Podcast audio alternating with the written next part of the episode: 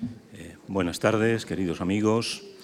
Eh, bienvenidos a esta, a, este, eh, a esta conferencia. Ya estamos en la recta final de este, de este, ciclo que nos va llevando por una serie de, figuras históricas y, de periodos donde vamos combinando ¿no? el mundo oriental, el mundo occidental, las relaciones entre ambos, ¿no?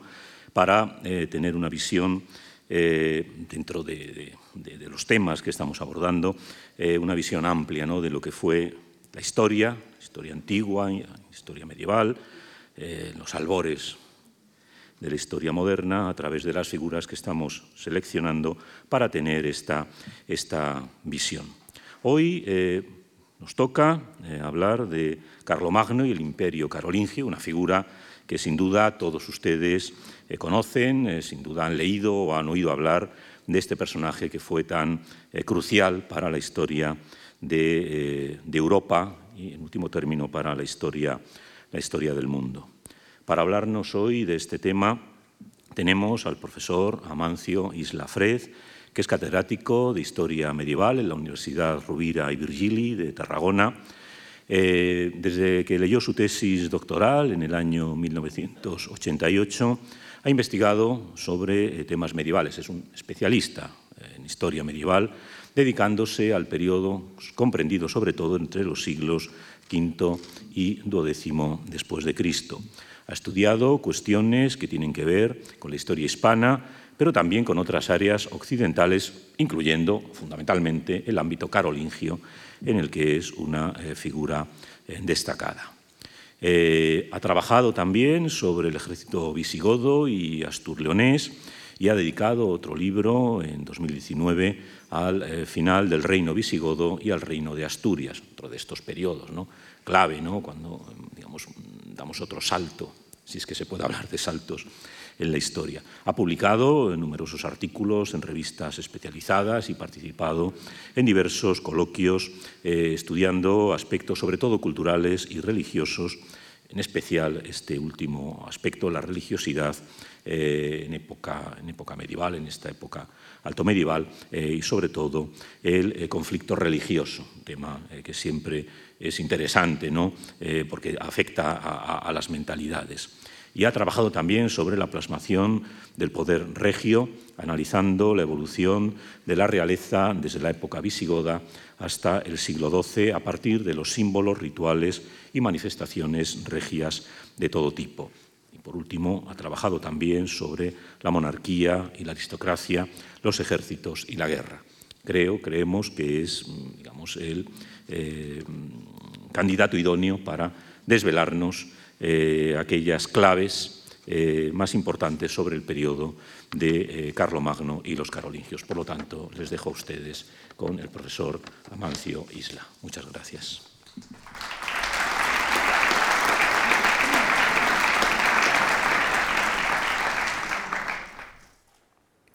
Hola, buenas tardes a todos.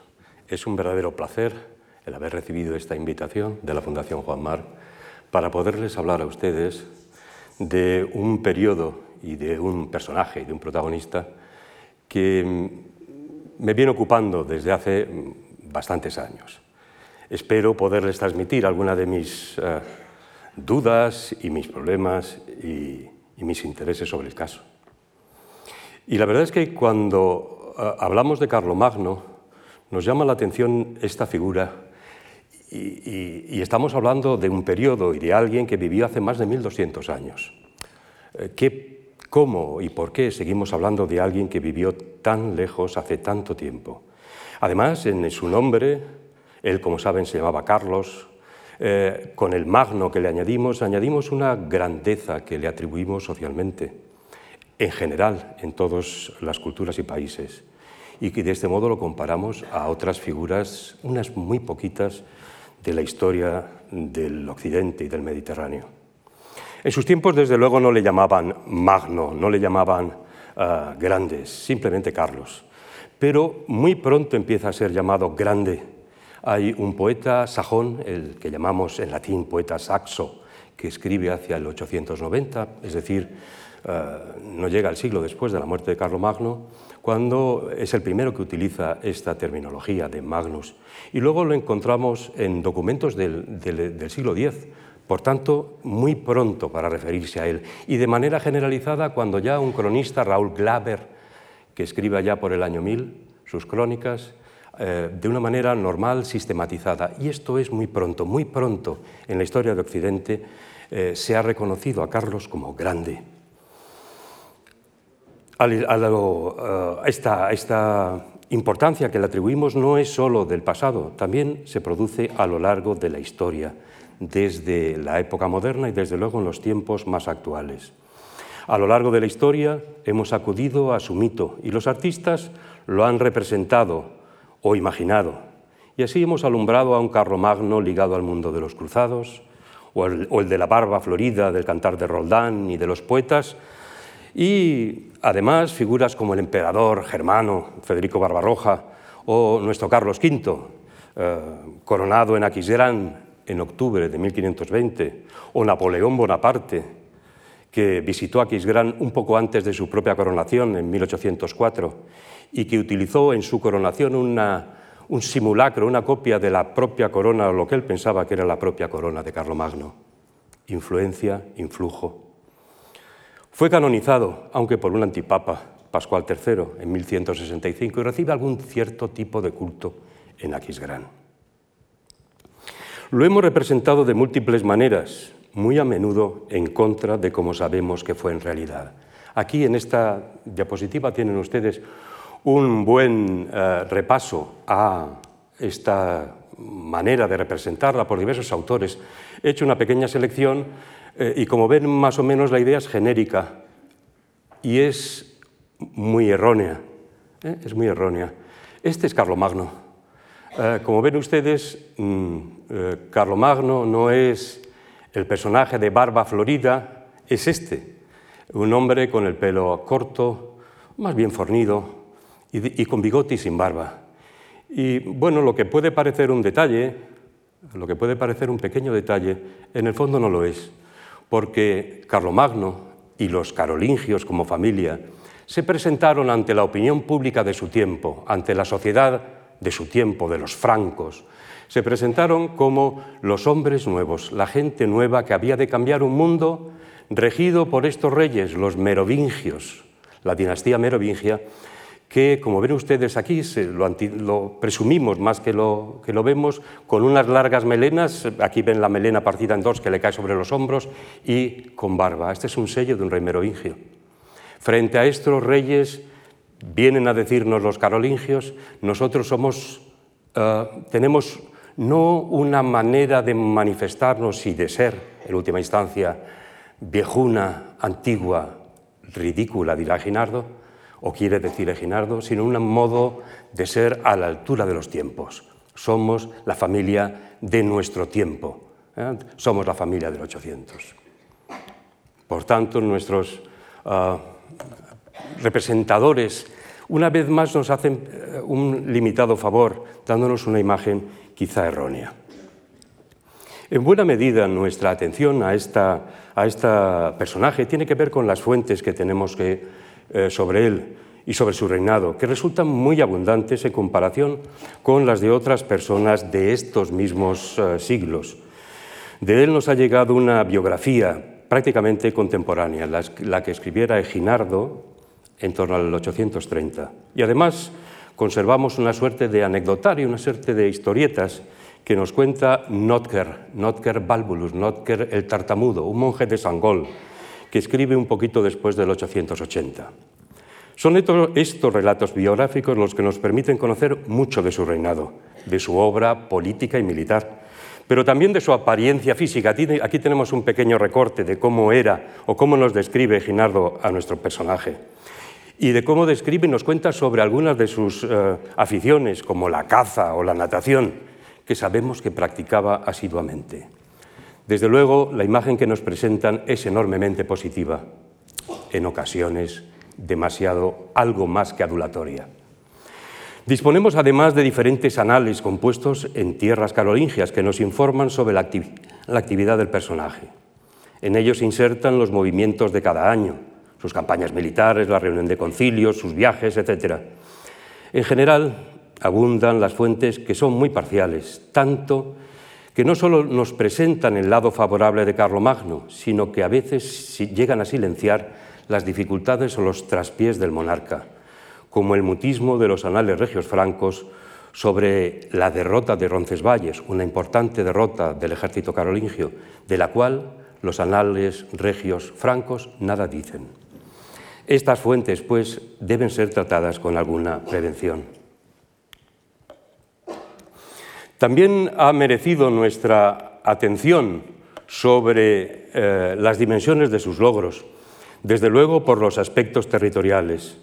La ampliación que recuerda su epitafio, que nos dice que amplió el reino, um, nos habla de este empuje en direcciones diversas hacia la península ibérica, pero también hacia la península italiana, conquistando toda el la mitad norte de la, península italiana o también, como veremos, en las zonas al oriente del reino, estas zonas que están aquí en un color más claro. Además, nos resulta relevante, digo, por la recuperación de la dignidad imperial para el occidente, de donde había desaparecido hacía más de tres siglos. Un acontecimiento, la coronación imperial, una propuesta política, el imperio cristiano, que dejarán huella en la posteridad. Es también un monarca que cultiva sus vínculos familiares con la santidad y promociona el culto de un lejano pariente, que en el último tramo de su vida se convirtió en obispo de Metz, un tal Arnulfo, que se convirtió en obispo de Metz y que luego adquirió, ayudado por sus parientes, fama de santo. Además, en lo que constituye todos los rasgos de su reinado, organiza concilios de la Iglesia, se preocupa por la transmisión de los textos sagrados y genera una dinámica, una dinámica técnica para corregirlos. Promueve instrucciones y ordenamientos legales, sobre todo los llamados capitulares, en los que se establecen pautas religiosas, pero también políticas para el reino. Encabeza un poder que se dota de una propuesta política sofisticada, por lo menos para su tiempo que se manifiesta en sus actos y proclamas, que se rodea y protege de un colectivo de gentes cultas que proviene de todos los rincones de Occidente, de Hispania, de las Islas Británicas, de Italia, y que construye iglesias y palacios, un rey y una época que dan pie a algunos a hablar de un renacimiento carolingio. Un poeta cortesano que escribió un poema que conocemos como el Carolus Magnus et Leopapa o también como épica de Paderborn, por el sitio donde se sitúa la acción, afirmó de él, allá por el 800, que Carlomagno era el venerable faro de Europa, en una de las primeras formulaciones claras de la idea de Europa eh, para ese momento. Pues dice, la ilumina con gran brillo. Bien, trataremos de asomarnos al personaje y a su tiempo, presentando su trayectoria, sus luces, pero también algunas de sus sombras. El reino de los francos era una unidad teórica, puesto que solo había una realidad nacional, la del pueblo de los francos. Pero en la práctica no es extraño, o no fue extraño a lo largo de los siglos VI y VII, que hubiera varios reyes gobernando a la vez, eh, cada uno de ellos en una zona geográfica determinada, el reino de los francos. Sin embargo, desde el 677 solo habrá un rey único, pero, y esto es relevante, en varios momentos del siglo VIII, ningún rey, un regnum, un reino sin rey. Este reino de los francos desbordaba la actual Francia, que es la, Francia contemporánea, hacia el este, ya lo ven ustedes, incorporando territorios hasta el Rin y rebasándolos en, bastantes eh, espacios. Ah, en su periferia quedaban unos, unos territorios que adquirieron denominación y categoría de ducado y que mantenían relaciones de cierto sometimiento con los predecesores de los carolingios, con la dinastía merovingia eran Aquitania por el oeste,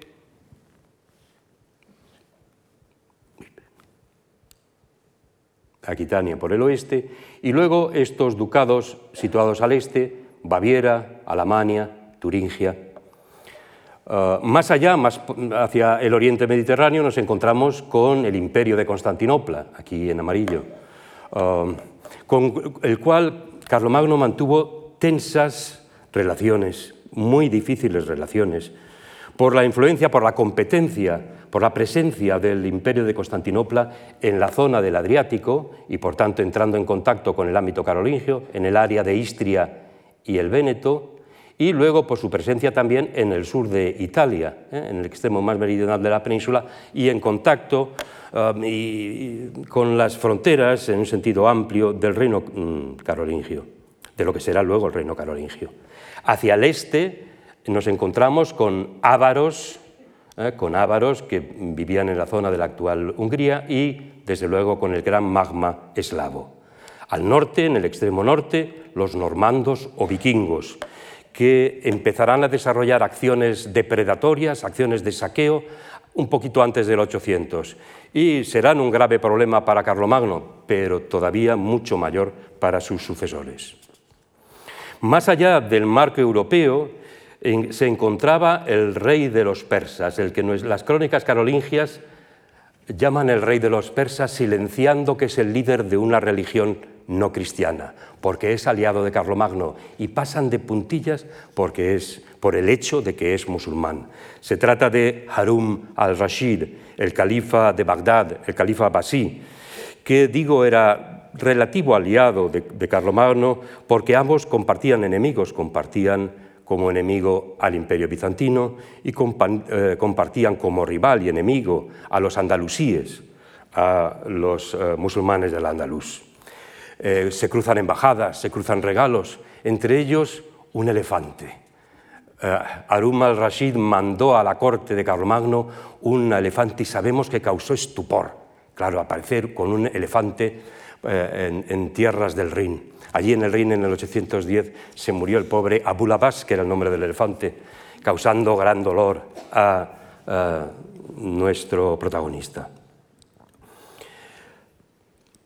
La debilidad política y económica de los, reyes merovingios a lo largo del siglo VII contrastaba con el afianzamiento de la aristocracia franca.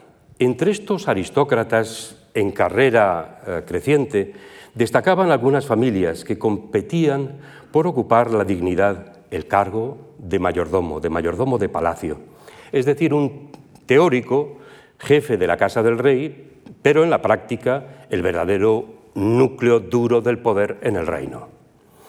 A finales del siglo VII habrá mayordomos de palacio en Austrasia y en Neustria, recogiendo la idea de que allí había, había habido dos reyes y que en buena parte del siglo VII había habido dos reyes.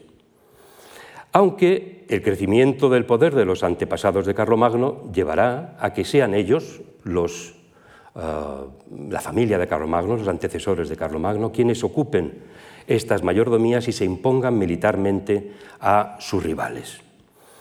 Primero fue la posición de Pipino II, Pipino de Herstal, uh, un hombre poderoso, rico, con uh, grandes propiedades en la zona del Mosela.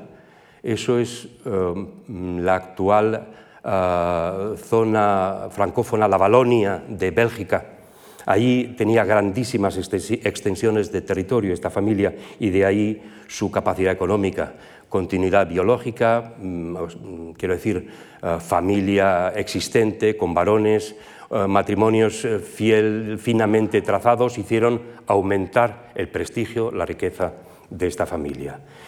Y se consiguieron mantener el poder, no sin algún altibajo, claro. Será un hijo de Pipino de Herstal, lo tienen ustedes ahí, Carlos Martel, un hijo habido de la unión no principal, de la unión legítima de su padre, ha habido en otra unión con otra mujer, y será este Carlos Martel quien se haga con la mayordomía, superando a sus rivales aristocráticos, incluso dentro de su propia familia. Estamos en torno un poquito antes del 700.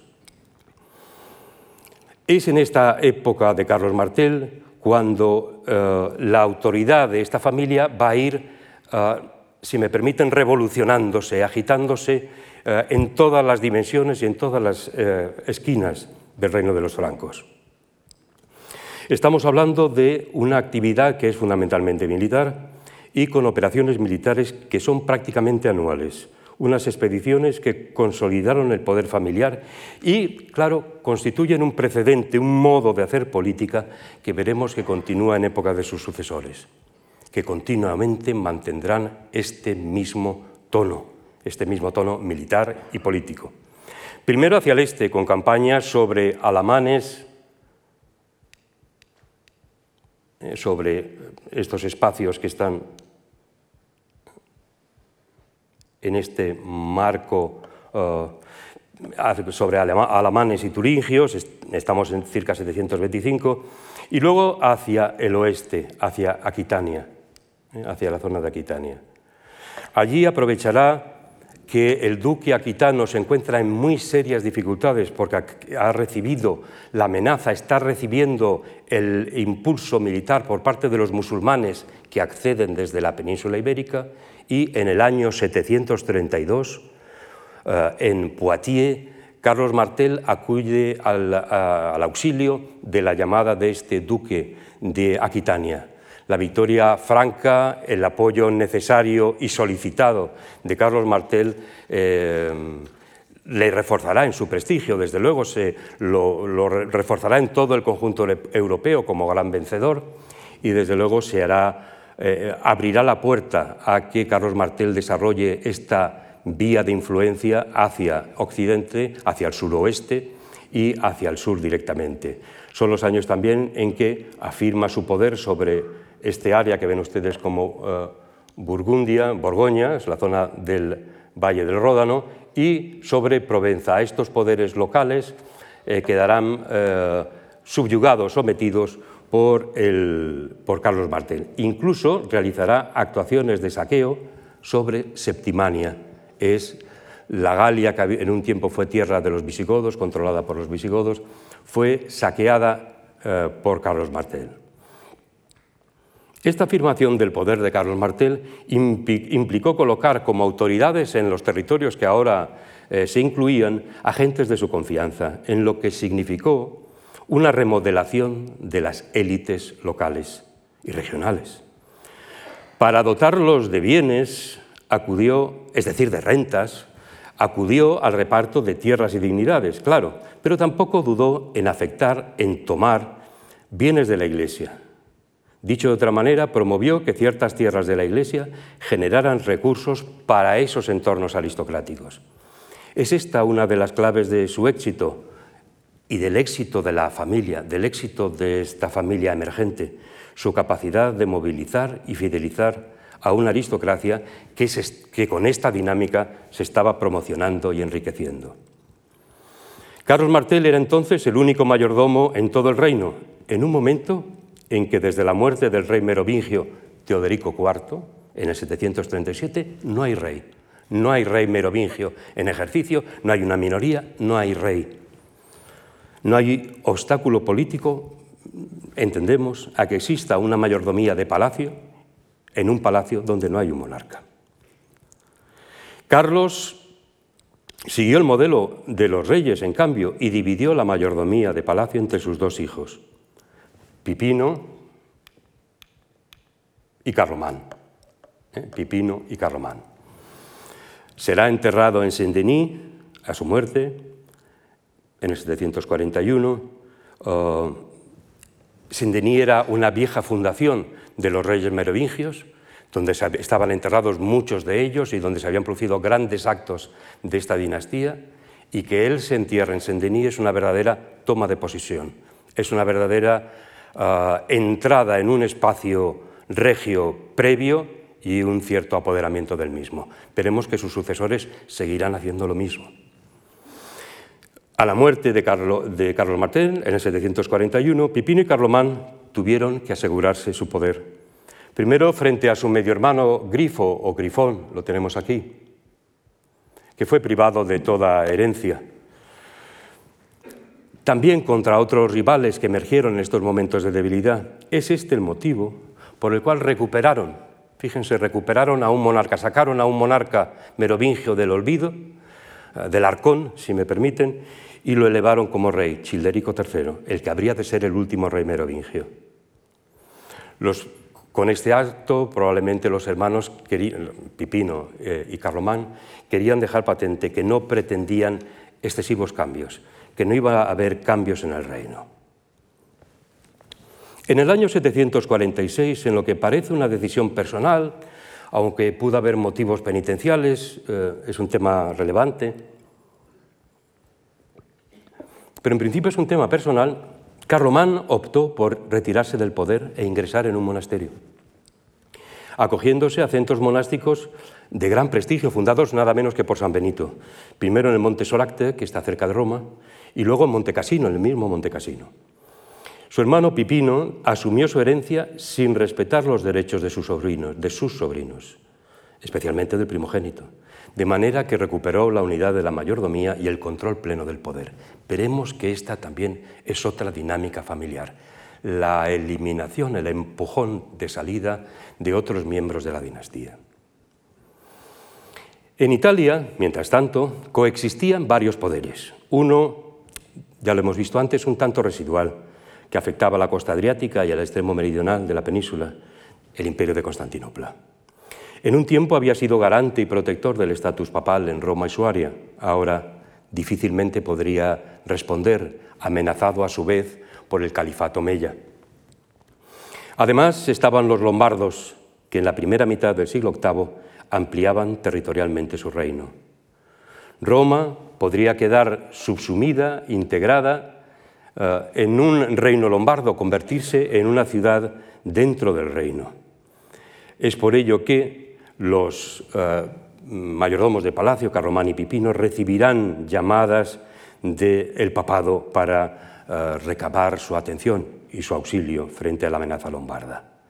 Desde luego los mayordomos, Carlomán y Pipino, eh, tenían en Roma un aliado para sus políticas de cristianización, en tanto que eh, estaban empeñados en proceder a una eh, cristianización de los espacios de Frisia, estos espacios más norteños, y los espacios sajones un poco más al sur, en la medida en que cristianizar estos espacios, organizarlos, generar sedes episcopales, podría significar también asimilarlos, cristianizarlos.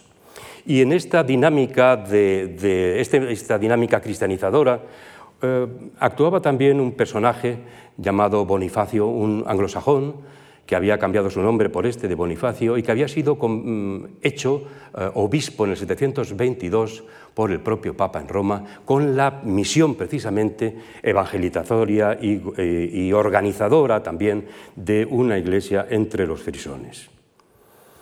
Es entonces, es en época del Papa Zacarías, estamos a mediados del siglo VIII, cuando culminan esas negociaciones. Y es entonces cuando desde Roma quizás se ofrece, quizás se acepta y se da el visto bueno, luego publicitado extraordinariamente por los carolingios, a que Pipino III, ahora único mayordomo, que promueve y que quita reyes, como hemos visto, se convierta en rey mientras que el último monarca, Merovingio, Childerico III, será tonsurado y metido en un monasterio, encerrado en un monasterio y dedicado a la vida monástica. La autoridad monárquica de Pipino se consolidaba primero en noviembre del 751 con una ceremonia que se realiza en Soissons, en Francia, presidida presumiblemente por el, propio Bonifacio, en la que Pipino y su esposa, Berta o Bertrada, fueron sacralizados. Consecratio es la palabra que usa nuestra fuente. Se produce la consecratio de esta pareja. Que la ceremonia de sacralización afecte a la mujer es una novedad, afecte a la reina es una novedad. Y es una novedad que refuerza el giro familiar y dinástico de este acto político. Los viejos reyes merovingios, hemos visto antes su aspecto, pretendían provenir de los antiguos dioses y en cierto modo se afirmaban como los monarcas que hundían sus redes, sus raíces, perdón, en las eh, más profundas realidades del mundo de los francos. Eran sus antepasados, habían sido sus antepasados con su liderazgo y sus conquistas los que habían formado el reino. Ahora otra familia asumía otras coordenadas. Y, y como ven ustedes, hasta físicamente hay un corte de esta familia con la familia anterior, en su aspecto. La vieja sacralidad con tradiciones paganas ligada al pasado de los francos que legitimaba a los reyes merovingios cedía paso, con el beneplácito como ven desde la Iglesia, ante una sacralidad nueva que se inspiraba en el ejemplo de los reyes de la Biblia y que si convertía al, al nuevo rey, a Pipino, en un rey cristiano querido por Dios, abría la puerta también a considerar a los francos, a todo el conjunto de su pueblo, como el pueblo elegido, el populus dei, el pueblo de Dios. Todo ello era posibilitado por el anudamiento de nuevas relaciones entre este poder emergente franco y la Iglesia.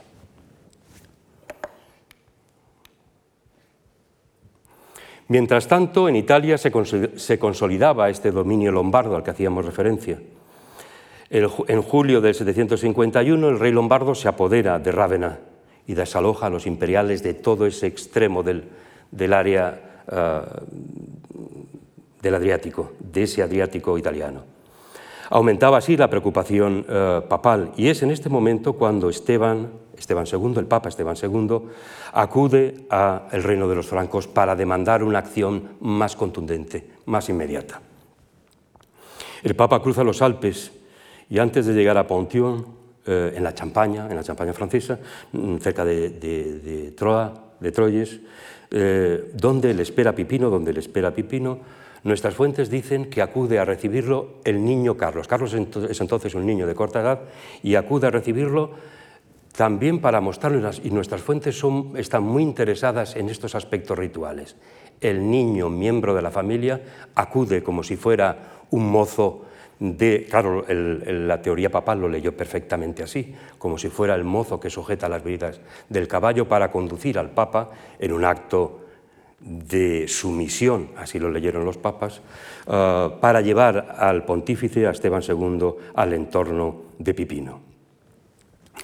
Bien, ah, el Papa pasa el invierno en Saint-Denis y en el enero del 754 unge, sacraliza de nuevo a Pipino III y a su familia, ya no solo a su mujer, también a sus dos hijos, como herederos. Una ceremonia que se realiza con gran preparación y que pone en evidencia esa alianza de la dinastía con el papado. Pipino y los suyos se presentaban como reyes queridos por Dios y elevados sobre los demás a través de esta sacralización con la unción de los reyes, una ceremonia que habían realizado en su día los reyes de, Israel, como David, realizada por el sumo sacerdote sobre él, ahora la realizaba el Papa sobre el rey Franco.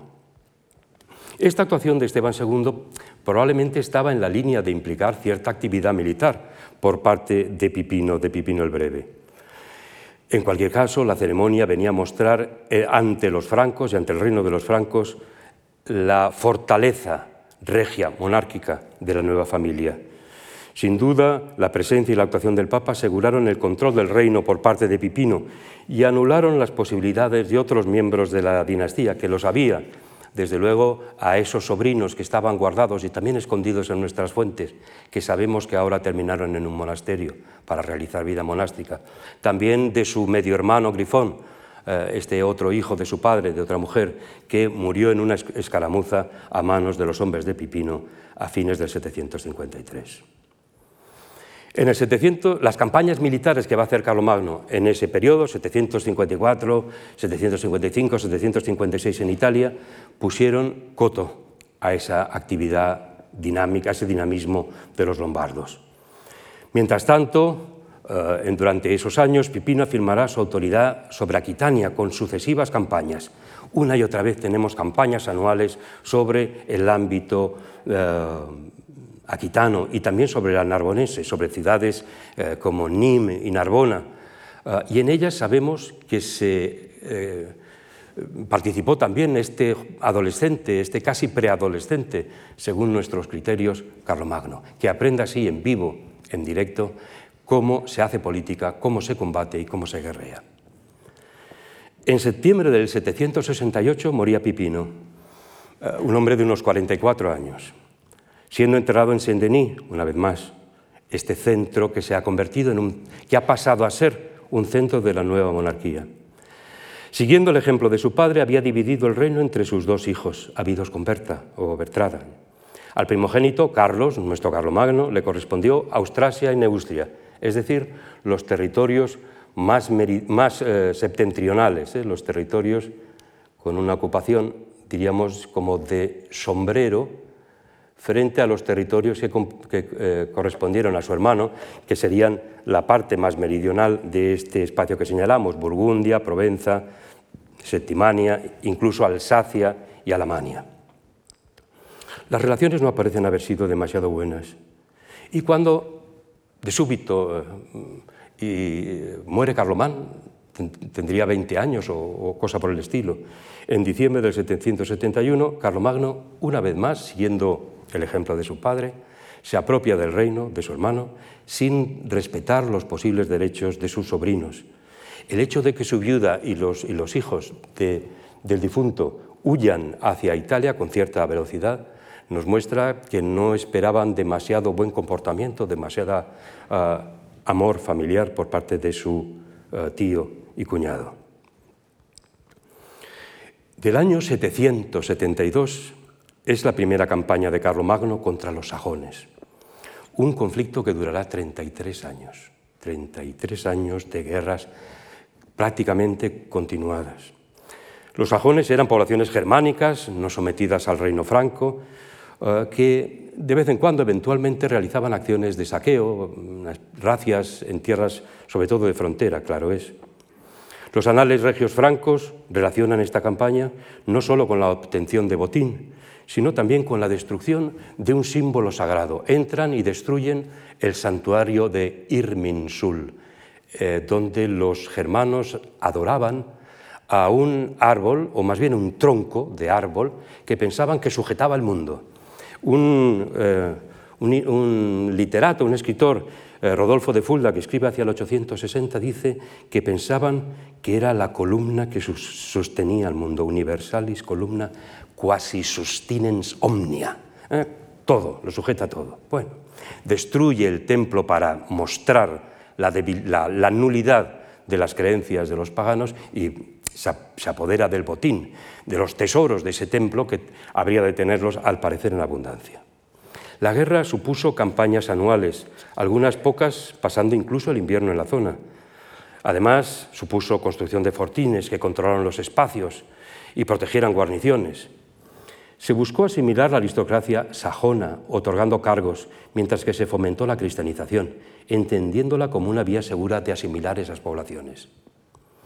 Cuando Carlomagno creyó que convenía algún severo castigo, lo llevó a cabo, como cuando ordenó, como represalia ante una derrota, la decapitación de 4.500 sajones. Eh, estamos ante probablemente varones en edad de guerra y eh, probablemente el número es suficientemente próximo a la realidad. En Verden, en el río Ala, eso es la Baja Sajonia.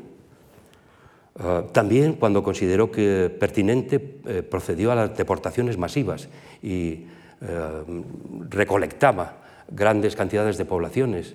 Se habla de decenas de miles de, sajones y los repartía en otros enclaves del reino, sin duda para disminuir la beligerancia de los sajones.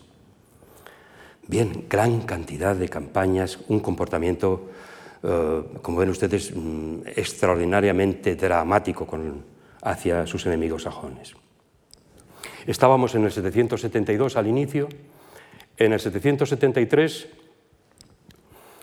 realizó eh, su, campaña contra, contra, Desiderio, el rey lombardo.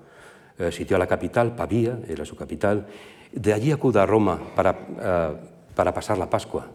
ir, llega en abril, unos pocos días, y allí pasa la Pascua y eh, es recibido por el Papa en las escaleras del Vaticano, luego lo veremos quizá en la foto. Eh, y con ello recuperaba un poco el protocolo que los gobernadores del imperio de Constantinopla, los exarcas, recibían en Roma por parte del papado. Vencido uh, Desiderio, conquistada la ciudad en 754, perdón, en 774, es coronado monarca, es coronado rey de los lombardos. De manera que aquí tenemos una moneda, un denario, acuñado, eh, como ven ustedes, en Pavía, ¿eh? lo ven, con acuñación en, Pavía. eh, con el típico anagrama, volveremos a verlo en alguna otra ocasión, eh, con el típico anagrama en el centro del denario, una moneda de plata, de Carlos. Carlos es lo que se lee en ese anagrama, que utiliza en, muchas ocasiones. Decía que se corona rey, rey de los francos, y a partir de entonces utiliza en su título, en el título que emplea en los documentos, rey de los francos y rey de los lombardos. Eh, claro, eh, se mantiene el título del reino, pero ahora el reino de los lombardos es ejercido por una persona que es franco. Por tanto, un cierto mantenimiento teórico, pero en la práctica hay el poder franco bien visible. Poco a poco la aristocracia de los francos irá ocupando cargos y aunque se mantendrá el reino de los lombardos, vemos que las, líneas fuertes se desdibujan. Además, al título añadirá el de patricio de los romanos, utilizando el título de, que llevaban o que habían llevado en su día estos gobernadores del imperio, estos exarcas que tenían su capital en Ravenna.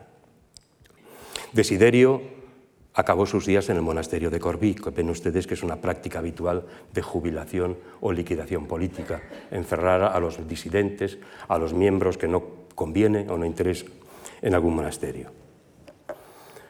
Uh, no todas las campañas de Carlomagno se dirigieron hacia el este o hacia el sur. En el año 778 realizó una campaña hacia el Valle del Ebro. La expedición se forjó, nació de una invitación realizada por los poderes musulmanes del Valle del Ebro que, eh, sin duda, fue entendida por los francos como una promesa de entrega del territorio. Es muy probablemente, es probable que Carlomagno pensara que, que ahí estaba abierta la puerta para poder, cuanto menos, entrar hasta el Valle del Ebro. Algo que probablemente los eh, andalusíes que fueron a visitarlo a Paderborn, allí a tierras sajonas, eh, no llegaron a hacer con claridad esa promesa, quiero decir. La campaña, como tantas de Carlomagno, implicó la acción combinada de dos ejércitos, uno que entró por el Mediterráneo, eh, por la vía Augusta, y otro que entró por la vía que cruzaba el Pirineo para, con la idea de coincidir ambos sobre Zaragoza y conquistar la ciudad. Pero cuando la ciudad no se entrega, no la consigue conquistar, una ciudad amurallada, claro es, Carlomagno emprendió el regreso y en el paso de Roncesvalles su retaguardia fue severamente destruida por un ataque de los vascos, probablemente vengándose de una agresión previa de este ejército de Carlomagno sobre Pamplona. Allí murió, nos lo cuenta Ginardo, ahí les he resumido el texto, eh, el eh, responsable de la frontera con Bretaña, la, frontera armoricana, en el extremo más noroccidental del reino, un tal Roland, un tal Rolando, Roldán, cuyo recuerdo daría lugar siglos después a la creación de un cantar de gesta de gran difusión en todo el occidente, el cantar de Roldán. El fracaso debió generar un grave precedente y cuando se produzca una nueva invitación por parte de poderes eh, andalusíes hacia el 797, los francos la pondrán un tanto en sordina y tardarán varios años en iniciar nuevas actuaciones en la península ibérica, desconfiando, sin duda, con este precedente de la actuación de los andalusíes.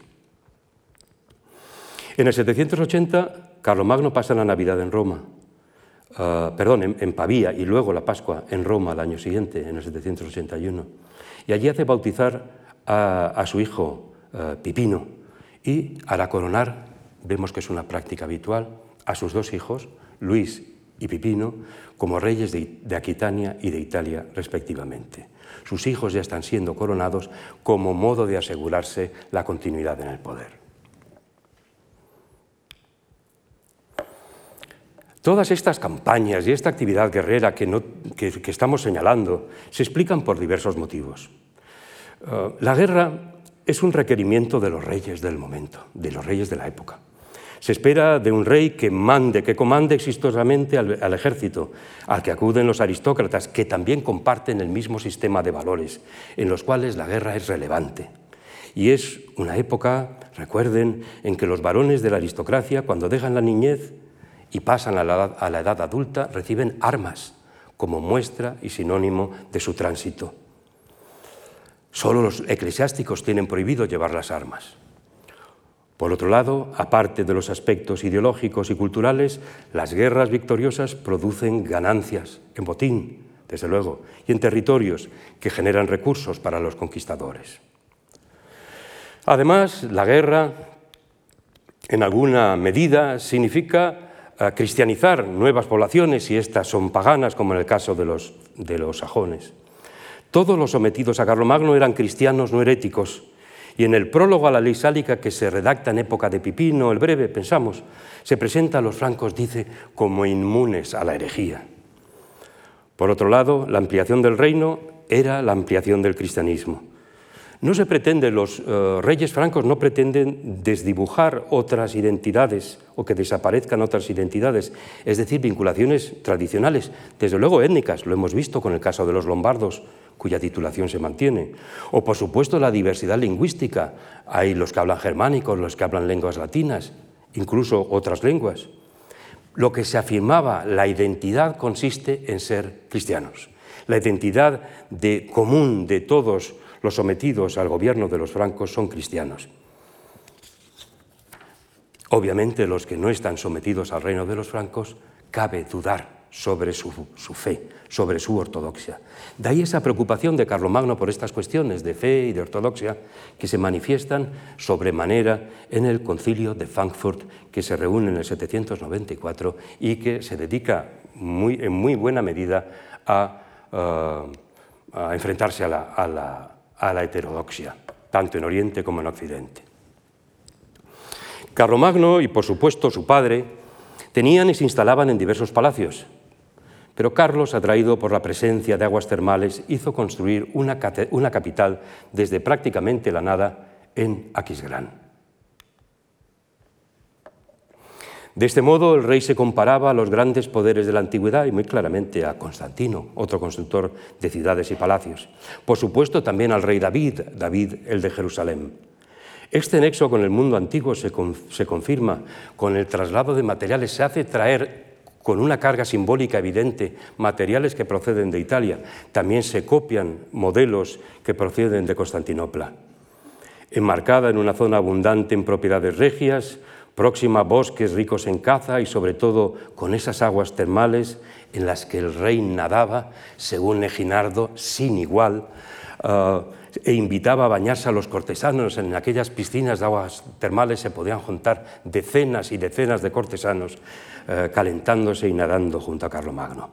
Allí edificó un palacio, una sala general, lo tienen ustedes aquí en posición, y a unos ciento y pico metros eh, eh, más al sur, hace construir un espacio religioso, un espacio religioso con una, ah, una capilla, con una sección dedicada al Salvador y una zona baja dedicada a Santa María, aquí tiene la planta y el alzado, y el interior con el eh, famoso trono de Carlomagno. A medida que se fue haciendo mayor, su presencia en estas aguas termales, que sin duda le calmaban de los dolores artríticos, se fue haciendo más y más frecuente. Construcciones de iglesias y monasterios, limosnas, ejércitos, suministros. El imperio necesita una economía suficientemente activa para poder mantenerse. Estamos ante una sociedad agrícola y ganadera, lo cual no quiere decir que no hubiera comercio de todo tipo, corta y larga distancia, pero lo que quiero decir es que los recursos de una sociedad agrícola y ganadera son limitados y precisa una organización que pasa por el hecho de que muchos gastos Ah, hoy diríamos que públicos o estatales, corran a cargo de los oficiales que los desempeñan. Y sabemos que estas cosas ocurrían, sí. El rey tiene recursos propios, las villas regias, a las que dedica su atención, como muestra el que conocemos como el capitular de Bilis, el capitular de las villas imperiales. Una ordenanza que trata de activar y controlar estas villas, estas grandes fincas, estos grandes territorios en los que cultiva, en los que se cultiva y se cría el ganado organizar y movilizar sus posibilidades económicas desde la perspectiva de una corte que se ha hecho más estable y que requiere que le envíen estos recursos cada vez más. Las propiedades regias se emplean para recibir al rey o a sus misi, a los delegados que recorren el país. Otras veces sirven para aliviar el hambre de la población, un fenómeno recurrente relacionado con malas cosechas. Sin embargo, en buena parte, productos y rentas son enviados al palacio. Sabemos también que a veces se vendían en el mercado y en algún momento Carlomagno llama la atención para que los precios sean bajos, para que la gente no pase calamidades, para que la gente pueda acceder a cereales, eh, a, pan y a otros productos mm, de manera asequible. El capitular se preocupa por el comportamiento de los gestores directos de esas propiedades. Carlomagno no quiere que sean aristócratas de, de gran perfil, sino, dice el texto latino, mediocres, en latín, Ah, mediocres obviamente, e insta a que le entreguen informes anuales, de modo que la actividad que realizan estos personajes deje registros comprobables. No se fía. Asoma así uno de los problemas graves del periodo carolingio. El reino acaba de confiar en que las aristocracias asuman las instrucciones que reciben y que no abusen, es por tanto que abusen, como vemos, de su, de su condición. El rey entrega también bienes, desde luego reparte tierras y cargos, pero también el botín de la campaña. Sabemos que capturó abundantes tesoros en Irmensul. El botín tomado a los ávaros tras la destrucción de su capital, el Ring, en el 796, generó carros y carros de ricas piezas textiles, de monedas y objetos de oro y de plata, que se enviaron a todas partes del Occidente. Sabemos que llegaron incluso a Inglaterra como regalos este destino muestra la magnitud de estos círculos de agradecidos receptores. Mientras el flujo de entrada de bienes fue elevado, el sistema mostró sus ventajas a la aristocracia. El reino se cohesionaba a través del juramento de fidelidad que los varones de más de 12 años realizaron en sucesivas ocasiones a Carlomagno. Se comprometían a ser fieles al monarca a lo largo de su vida, la práctica era tradicional, pero se reactivó en algún momento con alguna sublevación, como cuando en el 789, o de nuevo en el 802, un poco después de Carlomagno convertirse en emperador. Ah, el juramento del 802 exigía cumplir los mandatos divinos y también no afectar las posesiones regias, respetar a las viudas, a los huérfanos, los mandatos regios. Los nuevos compromisos de, este, esta disposición del 802, de este juramento vinculante, tienen que ver con el crecimiento de las posiciones moralizantes del reino, que es una práctica que vemos desarrollarse a lo largo del periodo. Y quizá con la percepción de que había que recordar a estos aristócratas la necesidad de unos comportamientos hacia el rey y hacia el reino, obviamente porque quizá había demasiados incumplimientos. En la materialización de estos juramentos eran pieza clave los misi o delegados del rey. Eran miembros de la gran aristocracia y ello era así porque pensaban que de este modo, siendo los más poderosos, no caerían en los pequeños y cotidianos sobornos que podían producirse. Eran conscientes de ello. Eran ellos quienes vigilaban el cumplimiento de las instrucciones del monarca. En sus viajes se aposentaban en las villas regias, lo hemos dicho, pero a veces abusaban de su, posición, aparecían con mucho séquito, por ejemplo. Debían alojarse de acuerdo con lo que hubieran preparado unos condes a los que debían controlar, alojarse en las mismas disposiciones en las personas a las que habían de someter a vigilancia. Más pegado al suelo encontramos la trama de los condados. No sabemos cuántos hubo, cifras por encima de 200 y entre 200 o casi incluso hasta los 300 pueden ser aceptables. A su frente estaba el conde, que era miembro de la aristocracia, por supuesto, implicado en redes familiares, a su vez ocupando cargos de tipo condal. Desempeñaba todas las funciones de gobierno, las militares, las judiciales, las policiales, las fiscales, en el espacio eh, que le era asignado. Mientras que la herencia condal existe, es decir, eh, condes heredan a condes, lo que no sucede tanto o de manera habitual es que el espacio, el territorio sea el heredado. Lo que, es, lo que sucede es que una familia condal hereda dignidades condales a lo largo de cualquier espacio del reino. Si había quejas contra los condes, había que acudir a los misi, a estos delegados regios, o dirigirse directamente al palatium un largo viaje, que desprotegía la casa y las propiedades, un largo viaje que no estaba al alcance de todos. Los Misi, por su parte, tenían en sus visitas sus propios intereses y podían encontrarse con la obligación de tener que dirimir cuestiones que afectaban a parientes, allegados, y podían actuar finalmente como los aristócratas que de hecho eran. En cualquier caso, pronto marchaban. En este entorno regio hay que destacar también la capilla regia, llamada a, guardar, y llamada así porque guardaba la capa de San Martín. Allí tenemos a los capellanes, hombres de cultura, hombres de gran formación, que fueron eh, eh, instructores decisivos, eh, consejeros áulicos para, para Carlomagno y junto a ellos un limitado grupo de laicos utilizando titulaciones que tienen que ver con la Casa Regia, botelleros, camerarios, este orden de cosas con funciones que no acabamos de precisar, de perfilar suficientemente. Y dos veces al año se reunían en asamblea, los plácita, eh, en sitios variables dependiendo de la propia agenda del rey. Allí no tanto decidían cuando aclamaban las disposiciones ya preparadas por el rey y su entorno. Quizá lo más destacado de la política regia sea el impulso continuado de reforma. En esta dinámica es muy relevante un capitular, el del año 789, que conocemos como la Advertencia General, la Admonitio Generalis. Es una recopilación, en buena medida, de medidas conciliares, una especie de volcado de concilios, incluso concilios que se habían hecho en la península ibérica en época de los visigodos. Oh, pero además incluye medidas de tipo política, reservando la justicia al rey, eh, insistiendo en que la gente no tome la justicia en su propia mano. Su importancia es tanta que nos encontramos, y esto es muy destacado, una treintena de manuscritos. Hemos conservado de esta obra en el Occidente 30 manuscritos, lo cual es un número muy elevado y muestra su difusión en todo el conjunto occidental. Todo este sistema, como decíamos, se mm, se, ven ustedes ahí al final, perpetua paz y bonanza. La idea de que, de que hay que moralizar, hay que eh, reconvenir, hay que... Eh, perpetua paz y bonanza. Todo el sistema, decía, se basaba en la fidelidad en que estos aristócratas habían de mantener hacia el rey y desde luego en este comportamiento moral que se les requería.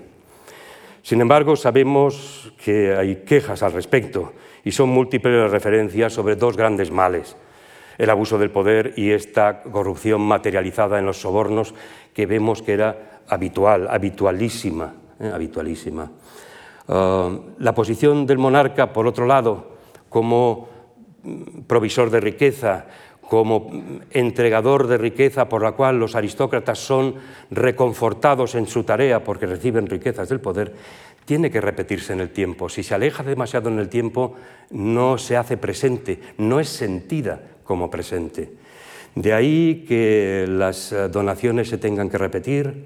Aquí tenemos una escritura de Carlomagno con eh, su anagrama otra vez, lo ven ahí, Carlus uh, Caroli, lo tienen ahí lo transcrito, dice, y, lo sellamos con nuestro, con nuestro sello y con ese signo eh, Carlos, eh, gloriosísimo rey, dada en junio del año 31. Y lo ven ahí con esa duplicidad de años. Uno es el reino de los francos y otro es por el reino de los lombardos. dada actum, en aquis, aquis es el nombre latino de Aquisgrán uh, en, ese, en ese año. Bueno, decía que exige una presencia del rey, un rey que da, un rey que vigila, un rey que está omnipresente. Esta idea de omnipresencia del rey es, ayuda a entender también por qué luego hacen estos reyes de pequeños espacios, para que haya reyes que vigilen a los aristócratas en Aquitania, en Italia. La posición del monarca era elaborada en términos teóricos por estos hombres de iglesia. Algunos los hemos, eh, hemos, dicho que estaban en la capilla, otros, por ejemplo, Alcuino de York, sin duda uno de los hombres más influyentes del periodo que entienden el papel que ha de realizar eh, mm, Carlomagno eh, desde la perspectiva del monarca cristiano. Es decir, un eh, poder que obtiene su legitimidad y su razón de ser en última instancia de regir al pueblo elegido y de defender a la Iglesia. Sobre ello le pedirán cuentas en su momento. Y en algún caso, Paulino de Aquileia, sin duda en Italia, el italiano, Paulino de Aquileia, dice que tú eres rex et sacerdos, tú eres rey sacerdote, con una frase que resuena a Melquisedec en, en el bíblico y que un poco está lanzando cuáles son estas obligaciones, estas obligaciones regias. Una cierta unión de autoridad religiosa al poder del mando de tradición regia. Dicho también de otra manera, fusión de ideales religiosos y, prácticas del cristianismo, ah, con toda la carga moral y ortodoxa que eso tiene, y además el poder del reino efectivo que rige una comunidad cristiana entendida como eclesia, como asamblea de los cristianos. Bueno, en Roma se producen eh, acontecimientos extraordinarios en el 799. Eh, el Papa León III es asaltado eh, en el contexto de una, de una, procesión, de las muchas que ritmaban la, liturgia y el año en Roma, el Papa León III es, asaltado. Probablemente los, los carolingios sospechaban de que, de que en Roma se estaba larvando algún problema. Arno de Salzburgo, un discípulo de Alcuino, estaba en Roma enviado por, por Carlomagno y había enviado algún informe a, Alcuino diciéndole que sobre el Papa estaban recayendo graves acusaciones. En el contexto de esas acusaciones, perjurio, adulterio. Eh, el Papa, como les digo, fue violentado en una de esas, con la intención y cierta carga de arrancarle la lengua y los ojos. Eh, por tanto, estamos hablando de, una dinámica destinada a, señalar, eh, nunca mejor dicho, al Papa. El Papa finalmente se escapa y se dirige desde Roma a Paderborn, donde a finales de septiembre se entrevista con Carlomagno. Y con refuerzo de tropas francas, León III vuelve a Roma. Probablemente hay el compromiso de, de que Carlos acuda a Roma pero antes de emprender ese viaje, Carlomagno recorre el reino y se entrevistó con sus grandes consejeros. No tiene prisa, se está entrevistando. Habla también con sus hijos, con Carlos, el mayor, y con los otros dos, con Pipino y con Luis. Um, una fuente disposuit regnum fili suis, y habló del reino con sus hijos. Luego se dirigió a Italia. En, eh, en noviembre, a finales de noviembre del 800, está cerca de Roma y el Papa le sale a recibir a 12 millas. Ya no le sale una comitiva y el Papa le espera en las escalinatas del Vaticano, sino que le reciben a la distancia a la cual se recibe un emperador, tanto en Roma como en Constantinopla. Poco después, el Papa, a través de un juramento público, sobre la base jurídica de que nadie puede juzgar a Roma, nadie puede juzgar al Papa, ah, se exonera, digo, se libera de las acusaciones y de las amenazas que recaían sobre él, y en ese momento también, no es casualidad, desde luego, llega de, Jerusalén, nada menos que de Jerusalén, una embajada del patriarca que trae las llaves del Santo Sepulcro y las llaves de Jerusalén en una ofrenda. Claro, vemos que se está preparando una gran operación eh, política y ritual. El 25 de diciembre del año 800, el año, el Papa, imagínense, el Papa, uy, el Papa Esteban había recibido a Carlomagno en el momento, en, abril de 774 aquí, ahora había salido 12 millas. Claro, ciertamente otra, una dinámica diferente. El 25 de diciembre del año 800, en el año que correspondía, según los cálculos de la época, al año 6000 de la creación. Es decir, habían calculado que la creación cerraba entonces su sexta edad, edades de mil años, y a partir de entonces se iniciaba la séptima, la edad del sábado, la última edad del domingo, la edad en que terminaría, uh, la edad en que llegaría la segunda venida, y por tanto una edad novedosa. En esa misma noche eh, en ese mismo día de Navidad, Carlomagno fue coronado emperador en San Pedro por el Papa. La diversidad de los relatos que tenemos sobre la coronación imperial muestra cierto malestar. Sin duda lo hubo para precisar y dar cuenta de qué papel tiene cada uno en todo esto, a quién le corresponde el protagonismo, cómo, describo lo que ha ocurrido para ver a qué legitimidad y qué protagonismo refuerzo. Eginardo revela algún enfado por parte de Carlomagno, quizá por el entendido, según eh, los francos, excesivo protagonismo romano y papal.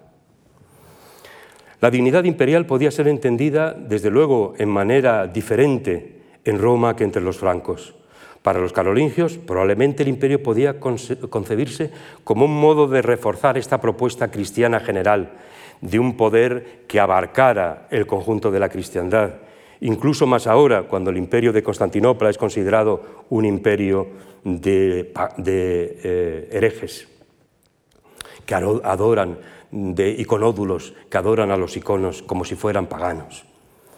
Alcuino había hablado ya de este imperium cristiano años antes, refiriéndose a esta, lo hemos dicho antes, homogeneidad cristiana. Frente a, e, o por encima de este colectivo cristiano, quizá alguno pensó que este imperio de los cristianos superaba y le daba un rango especial a este reino franco.